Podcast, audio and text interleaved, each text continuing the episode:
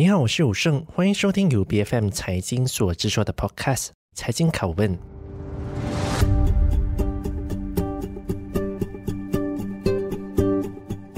第十五届大选结束之后，很多人都在庆祝西蒙终于执政了，期待着新政府能够大刀阔斧的进行改革。尽管首相安华多次表态将缩减整个内阁的规模，但他在上周公布了新内阁的阵容，包括首相和副首相还有部长，共有二十八名的内阁成员。缩减的幅度似乎也不怎么明显，但我想大家对于这份内阁的名单都有不同的感受。例如，像是卷入多宗官司的巫统主席阿莫扎西出任副首相，说好不兼任财政部长的安华，最后却还是兼任了这个重要的职位。而在过去大选斩获四十多席的行动党，也只有四名的国会议员入阁当官。虽然很多人认为，为了组成团结政府，我们似乎要做出很多无奈的妥协，但对于只有五年的时间，这种妥协真的有助于马来西亚未来的改革道路吗？我们今天很高兴有行动党的朋友，也是前白沙罗国会议员潘建伟来到我们的节目当中，来跟我们深入的聊一聊团结政府要怎么落实改革的议程。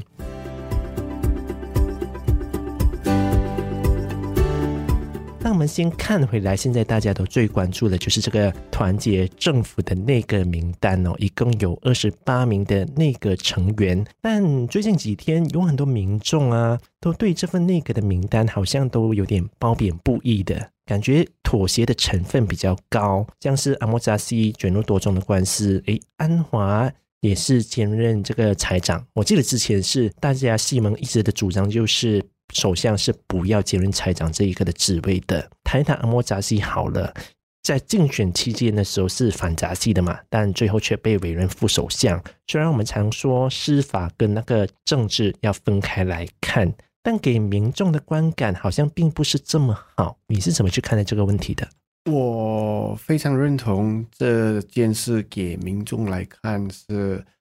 可以讲是一个非常负面的一个状况，嗯，观感不好，啊，这个这个是肯定的，嗯，但我们的评估的评估的这个出发点呢，必须从一个这个不是一个西蒙政府的角度来评估这个那个，嗯，西蒙剩的只有八十二席，不能做政府。所以现在我们所看到的是一个，他们叫一个团结政府。就在团结政府里面，就有那些我们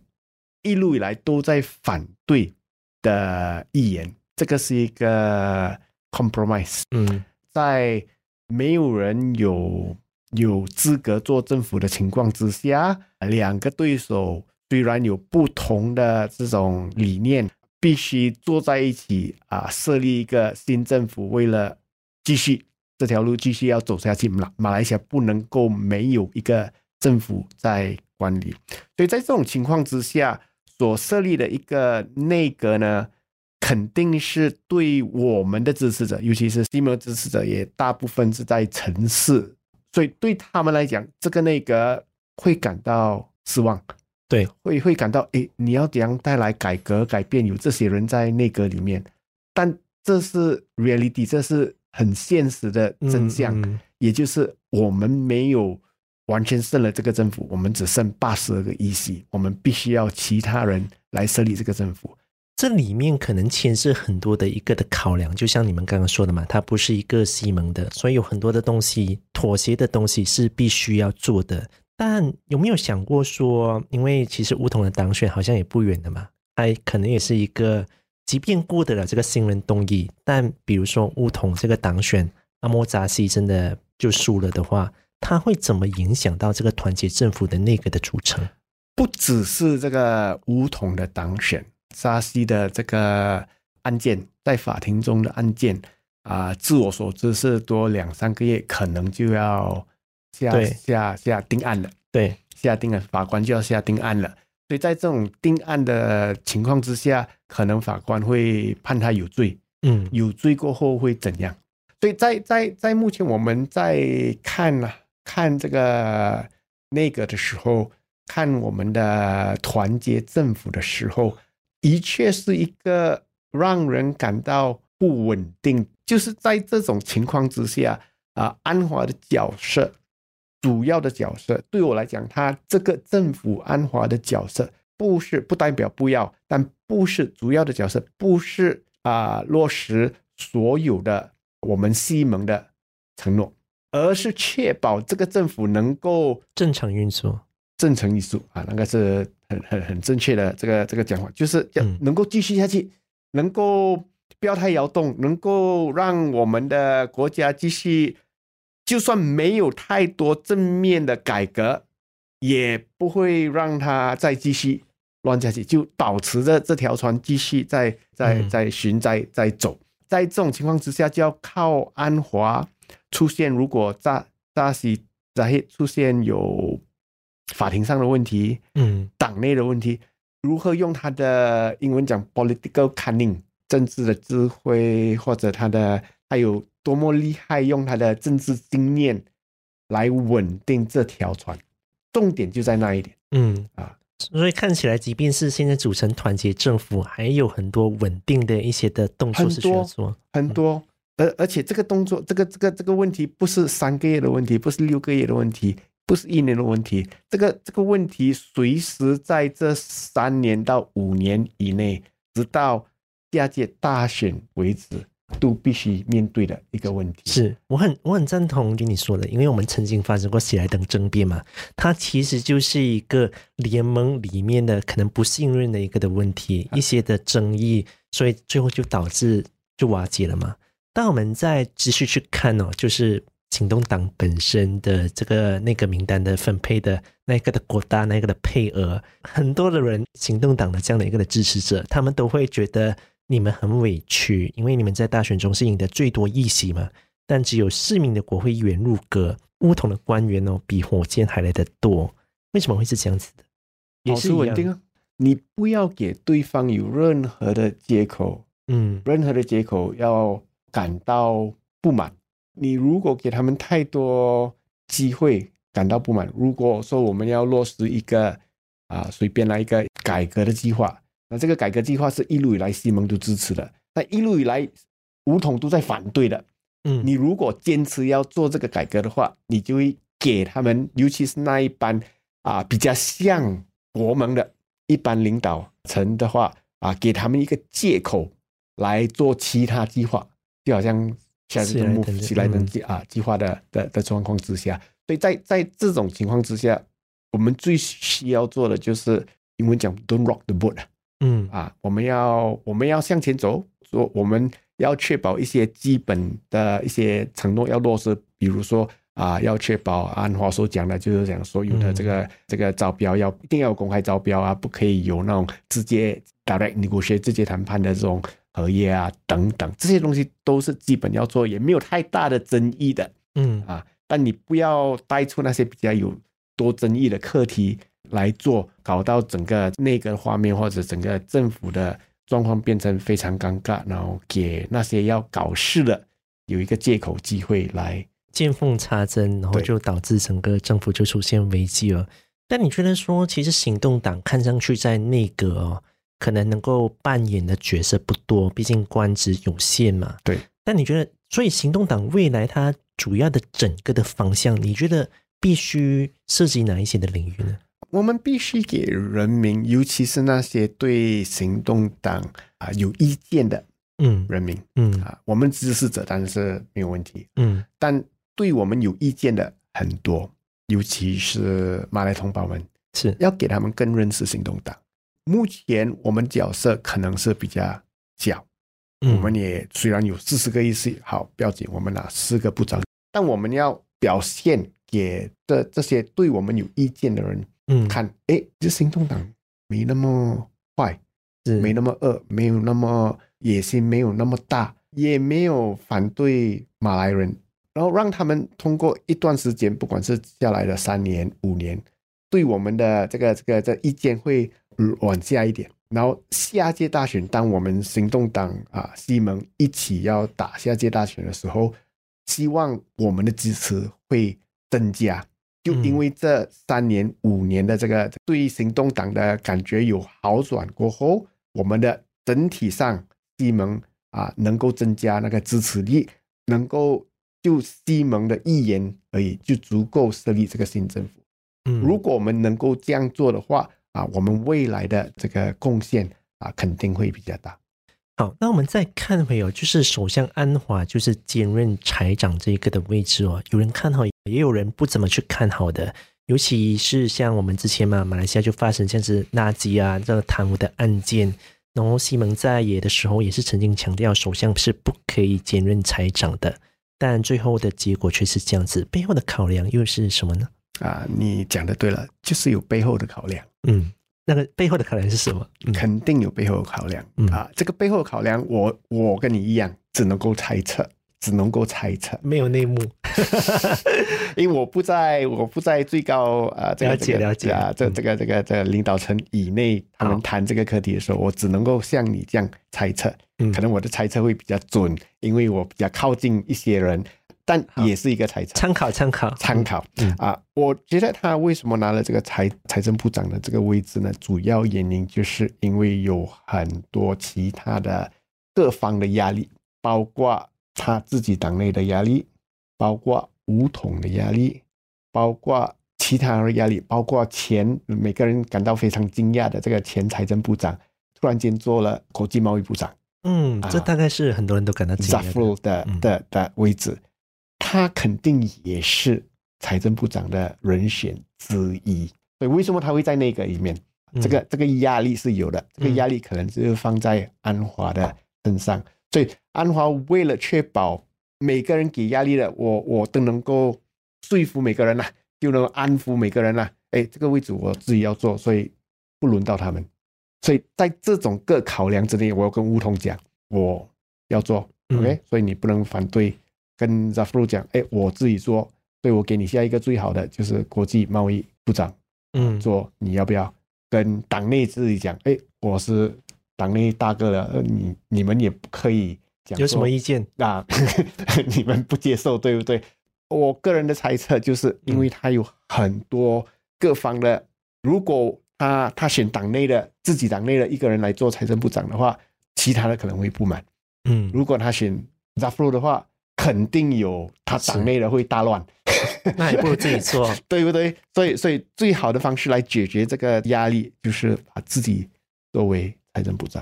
当然了，这是一个非常特殊的一个状况。毕竟整个状况，整个政局不稳，这已经是一个非常特殊的一个状况了。但我相信西蒙，如果西蒙单独执政的话，应该是不会发生这种事情的，对，对吧？对，对，他不会成为一个西蒙之后的常态。对。那我们再继续看，因为这是内阁的组成，它一个重要的目标就是要瘦身嘛。整个的内阁是希望能够缩减，呃，不要花太多的钱在这些人事的安排上。但好像也有人认为说，这一次的瘦身的力道好像还不太明显，因为我们刚刚说，整个内阁的成员大概是有二十八，就是比之前的好像伊斯迈沙比里的三十一稍微瘦了一点点，但好像不怎么明显，因为有很多人就觉得说。教育部和高教部有点有点雷同，有点一样，就是高教这个东西应该是在教育部下面，不应该把它分成两个去看。但他也没有在这次内阁瘦身里面然后去落实。所以你觉得这是内阁的缩减到底是否成功的？你对这样的一个可能内阁的整个的布局啊，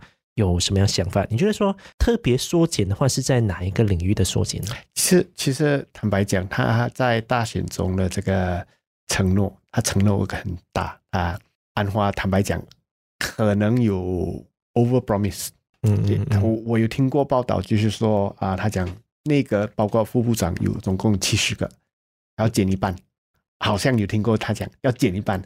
我讲减一半是不可能的。正部长和副部长有七十，减一半三十五，可能那个部长的话就只有十多名，就就差不多十八名，对啊，或者十七名，这个太难了，太难了，国际上好像也没有任何一个国家做得到，所以太难了啊！所以坦白讲太难了，所以所以所以在这一方面缩小是一定要的，但是不可能说一半，所以这个是这个这个这个呃别个国家也没有说到那么少的，就是就是就是因为你。有一些部门根本就没有那个关系了，你把它连在一起也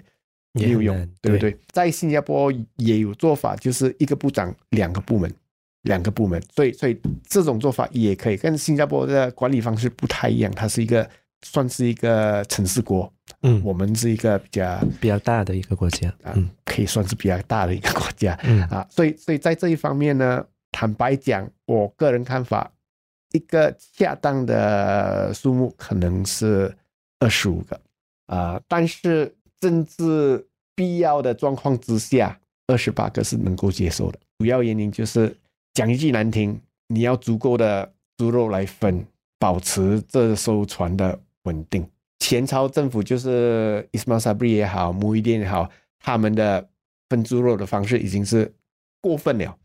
除了这三十一位这个这个正部长，还有一些很多这些啊部长地位的这种人士，包括穆伊丁啊、嗯嗯、哈迪亚旺啊等等，他们都是啊 ministerial status 那个官员的级别。对对，所以所以所以都很多这些，就是为了。为了说服每一个人啊，保持他们的支持，但你觉得说，其实整个的内阁，它大概是要到多少可能才足够？要怎么样才能够达到所谓的？就就是刚才我所讲的，就是我觉得、嗯、个人觉得二十五个是差不多的。嗯，你除了高教跟这个教育部能够连并起来，嗯，当然坦白讲，教育部是一个非常非常大的一个部门，嗯，所以把高教割出来不是。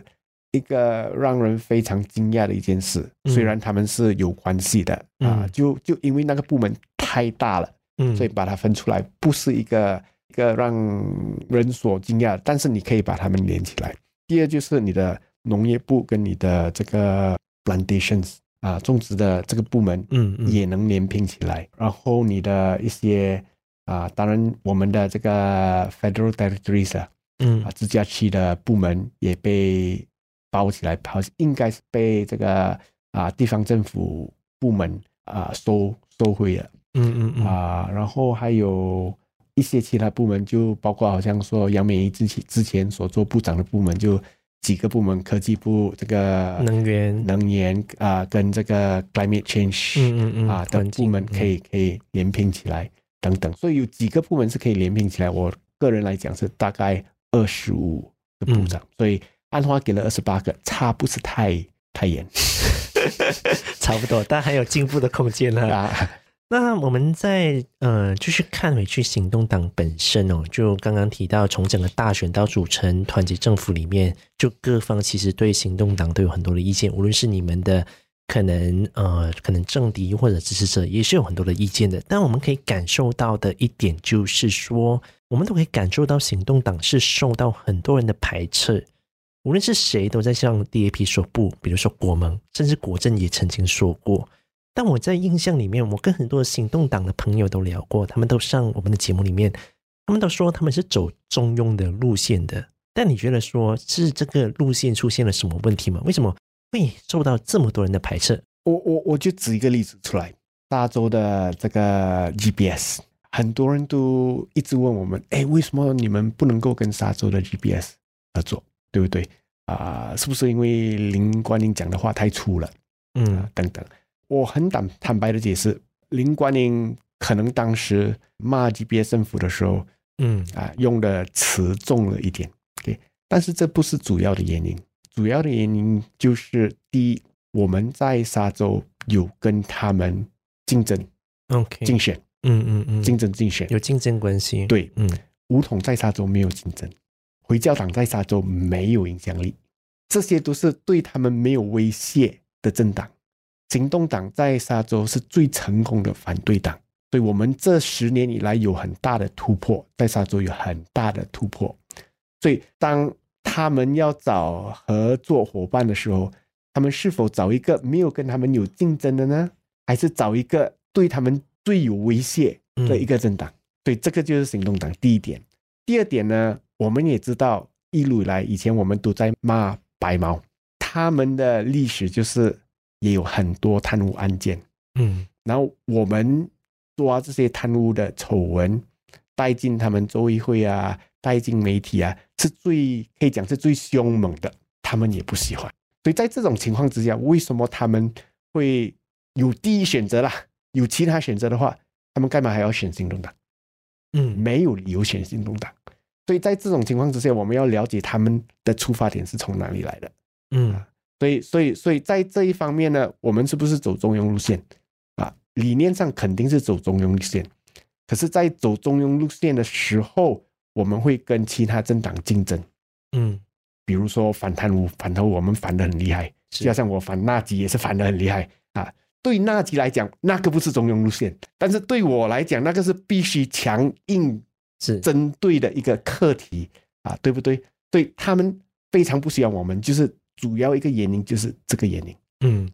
所以其实除了就是 GPS 之外的话，其实行动党对于可能国盟土团一党而言，其实也是一个竞争关系。竞争关系跟这个跟这个回教党当然是更大的关系。我们是反回教国，嗯嗯，嗯，我们是最明显的反回教国，我们是最明显的支持世俗国。世俗国对回教党来讲是一是一个非常。不能够接受的一个立场，嗯，对我们来讲，一个世俗国是一个中庸路线，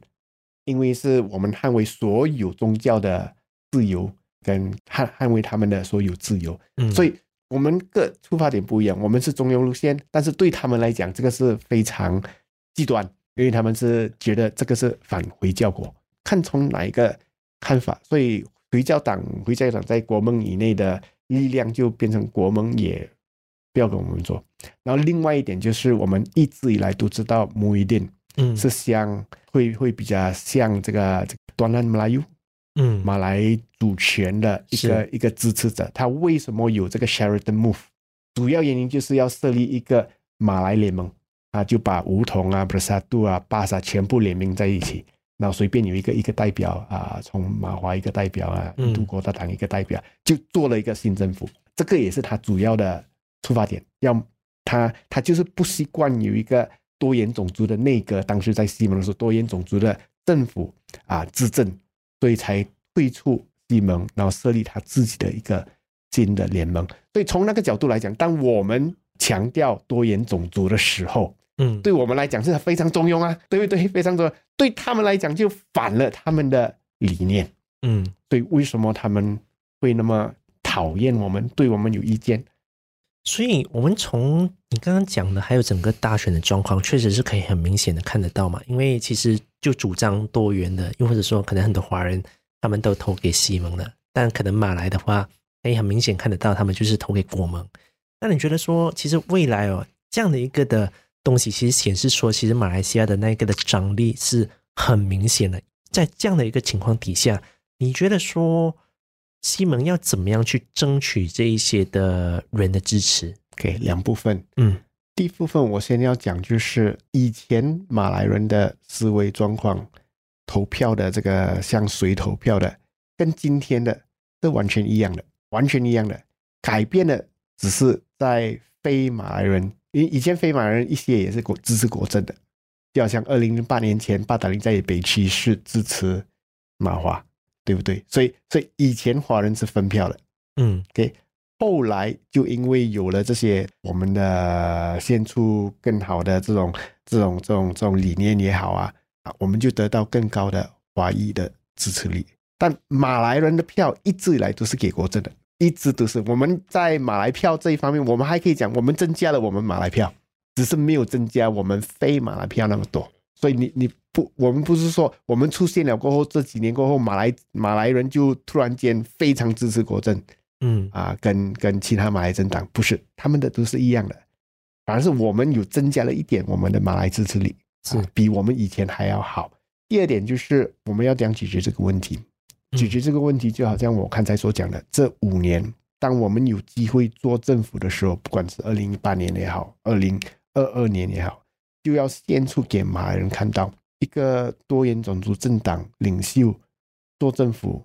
行动党在内阁里面没有带给我们很大坏处啊。以前我们被恐吓的，就是我们的权利完全消失啊，啊，我们的学校没有了啊，等等啊，这些东西啊都没有发生，嗯，让他们感到安心。安心过后，啊，就会越多啊，希望是越多越多马来同胞们就能够把他们支持力交给一个。干净的啊，有能力的政府，而不是担心他们的主权、他们的特权会被侵蚀。侵蚀，嗯，是。那我们在聊完整个呃大选呢，还有整个内阁的一个布局，我想接下来的重头戏，除了十二月十九号国会啊、呃、重开的时候的信任动议，大概就是财政预算案了。如果这个财政预算案就是挪到去明年的话，我记得之前可能跟一些西蒙的朋友聊过，他们都觉得说，可能之前国政的提成的财政预算案，可能有大概是两成到三成左右的东西是需要来来去改的。你认为说之前国政提成的财政预算案有需要大修吗？比如说，可能个人所得税下调百分之二，有没有这个调整的必要？然后反容税还有需要实施吗？自我所知，那个初开盲目已经是没没有了，已经是没有，因为它是二零二二的，对，已经是之前的、嗯、啊。那个减税，那个就在。呃，二零二三的财政预算里面有提成，还没有通过，有提成。对，所以这就要看我们的新首相、新财政部长如何平衡我们的财务这一方面。嗯，你要减税，很简单的，这个是羊毛生在羊身上。你减税，收入减少，然后你收入减少的话，你如何通过开销那一方面，哪一方面有节俭？你要节俭一些东西，肯定也有人不满。就算是我们选的是一些比较没有效率的开销，节俭了，一定会有人不满。就好像我当时有做了一些节俭，节俭的方式就是把那些以前非常我我简单讲，就是肥肉非常厚的那种大荷叶啊，嗯，嗯啊重组过，然后减低了这些成对给政府的这些成本，帮人民了省省一笔钱，但这些承包商也不满。在这一方面，就要看如何调整整个开销跟收入的这个平衡。简单的而言的话，你会不会不会认为说，可能在之后会有很大的一些的改动？我不敢讲，我真的不敢讲，因为他的考量，目前需要做到的考量是，不是一个只是单单西蒙做政府的一个考量，嗯嗯、而是跟吴统一起做政府的。一个考量，这个这个预算案也是前财政部长在付，也在那个以内的。也许我们可以期待一下明年财政预算案怎么凸显安华经济学的精髓哈。好，那我们再看另一个的问题，也就是呃大马的经济问题了。因为我们都看到，就是内阁的部长已经打卡上班了嘛。当前面对的问题似乎也不少，比如说通膨的问题就已经是很棘手了。所以你觉得说新内阁在施政方面应该要做一些什么样的一些事情来去应对这些问题？现在我觉得最重要的一个问题就是要解决商家的这个信心，对国家经济信心的一个。问题就是很多商家可能跟他们谈过，就是他们担心政治的不稳啊，会影响到经济啊，所以他们不敢投资。所以他们在在马来西亚还是有生意，可是不敢做大，对，不敢请人做大，就跑去新加坡又或者其他的国家做了等等。所以，所以，所以就就在那一方面，必须给他们有足够的信心，讲说啊、呃，没有可能没有太大震动也好。可能会增加一些个优惠给商家也好，通通过各角度来回复他们的这个对国家经济的这个信心，确实是最对我来讲最大的一个一个任务了。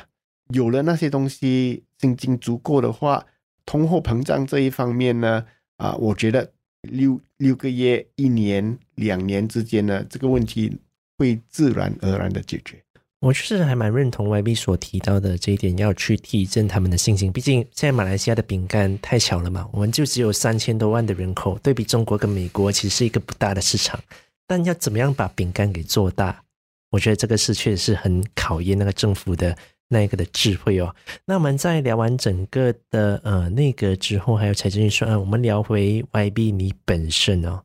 很多人都会感到很可惜哦，因为你没出来选国会议员，你才五十岁，安华七十五岁，还在做首相诶，你不出来选，你背后的考量到底是什么？主要的考量是一个个人的考量。做国会议员这一方面呢，有一些工作是对我个人来讲很累的一份工作，对一些人来讲，那些工作可能是很简单。嗯啊，其实工作不难，做国会议员的工作不难，你就是。只要出席一下国会啊，不出席国会是最简单的。当然你要去见选民啊，对对对，啊，听选民的这些心声啊，有什么问题啊等等啊，都都要帮他们解决，所以不是太难，而且选区你顾好的话，没有太多问题。嗯，水沟也没有什么太大问题，你的你的路灯也没有太大的问题，它的它的制度上已经搞好了，事实上是没有太大的问题。市议员都在做工，你的州议员也在做工，但你还是必须跟选民接触等等。所以我不竞选，主要就是个人的角度。我做了十五年啊、呃，有些东西我是不喜欢做的，但是必须做，因为这个是做国会议员的一个嗯啊、呃，其中一个责任责任跟角角色。我没有怪任何人，这个就是自己的性格。有些东西就是不喜欢做。我喜欢做的东西就是在政策方面。所以，当我们做政政府的时候，我是做财政部长的政治秘书。嗯，当然背后帮财政部长处理一些政策上的问题。嗯，然后在那个时候呢，我的工作时间是从一早凌晨六点多起床，就到半夜回到家。那种工作给我一定的满足感。嗯，所以工作更重，但是满足感更高。所以这个是个人东西。我我要讲。怕辛苦，我不怕辛苦，但我我要辛苦的话，我要辛苦做我给我最高满足感的东西。所以在那一方面，我不需要做国会议员来做这些工。如果有必要的话，必要的话，如果有任何的一些项目啊需要潘建伟来处理，因为其他人不能够处理的话，我是非常愿意做的。但是啊，如果就是。啊、呃，要委任潘建伟去做某某的这个 E L C 啊，关联公司的这个 director 啊，嗯啊，这个或者主席啊等等啊，没有什么事做的啊，这样就对，不要叫我了，我自己做我自己的东西就好了啊。所以，所以，所以要有一个对我来讲有，他们需要你，然后你也你也想做的一个是的职位、啊，对，但你之后。你会在西蒙跟行动党的内部扮演一个什么样的角色来去监督整个政府的运作呢？我没有想这样演了。嗯啊、呃，首先最大的就是我一路以来都是在行动党的宣传部，以前是宣传部的这个宣传秘书，所以在宣传这一方面，我会继续用 volunteer 的方式，有需要帮的话就。就好像我大选的时候，都是的，就是在宣传部那一部分处理党内的这个社交媒体的一些运作跟等等，嗯，运作跟操作。除了那一点，就要等看行动党领导层还有什么吩咐了。好，那来到最后一点，其实你最后你从政了那么久，我没记错，大概是二零零七到二零零八的时候，其实就是你加入 DAP 的时候嘛。对，你坚持改革的路线这么长的一个的时间，如今团结政府就由西蒙执政了。安华讲做首相，就是讲了这么多年，他也做了。你的感受和期许是什么？坦坦白讲，我觉得已经非常超越了我个人的 expectations，个人的从政的期望。当我从政的时候，我为什么从政？就是要。啊，完演我对社会的一个角色做出付出，因为我一路以来都得到很多帮助等等啊，所以我要做我的付出，所以我也一路以来都非常可以讲是仰慕，好像说我们的前辈们林吉祥也好，卡宝新也好所做出的牺牲啊，我我看得到他们在简单讲来，他们。一路以来，从六十年代再再要建这条桥给马来西亚，就就就建起一个更好的地方。这条桥过这条大河，去一个更好的地方啊，设立一个马来西亚人的马来西亚，更公平对待所有马来西亚人。嗯、但是这这个桥他们建不完的。就我的个人的想法就是，当时就是我就付出我的部分，来帮他们装多几粒砖，可能是十年，可能是二十年。过后就交给新一代，给他们完成这个桥。从来没有在我的想象中我们会做到政府。嗯，二零零八年一经大选的时候就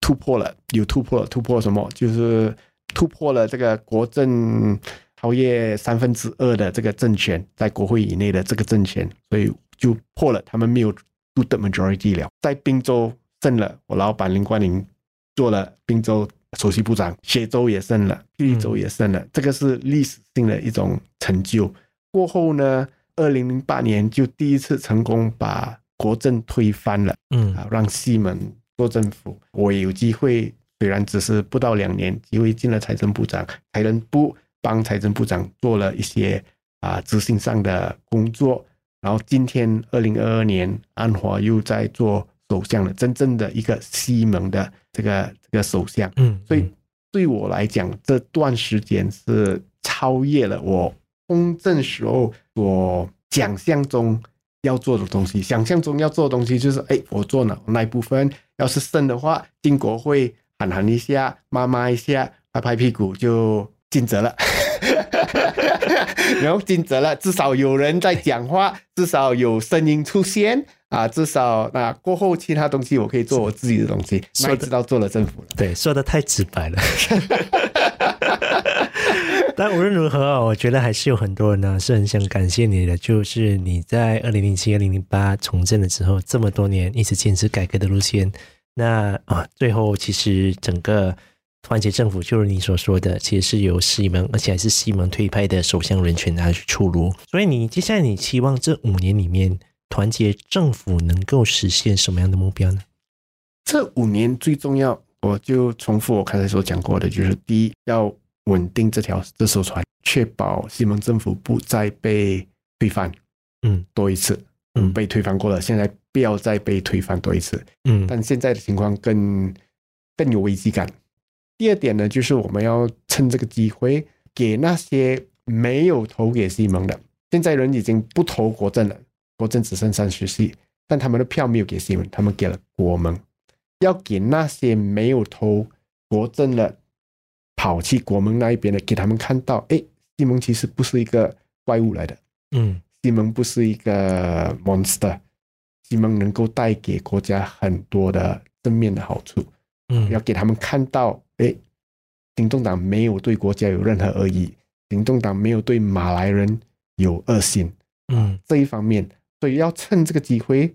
说服或者是讨好啊，我们马来同胞的心，给他们了更了解行动党过后啊，西蒙才能够慢慢更一步一步更高的这个进展，有发展跟进展，这个是一个长期的计划，这个不是。一天过，突然间马来人就会爱心动党的状况，是这个是五年、十年、十五年的一个计划。确实哦，这是一个非常长期的这样的一个的目标。对，那么今天非常感谢 YB 你到我们的节目当中来跟我们聊了这么多，你对于这个西蒙政府的那个名单，还有你之后的计划的想法，谢谢你，谢谢。财经凯文是 BFM 财经制作的节目，你可以在财经财经 .my 或者是 BFM 的网站以及各大 Podcast 平台收听到我们的节目。这个节目呢是每逢星期三更新。对我们的节目有任何的意见，都可以 PM 到我们的脸书专业。我是谭友胜，我们下期见。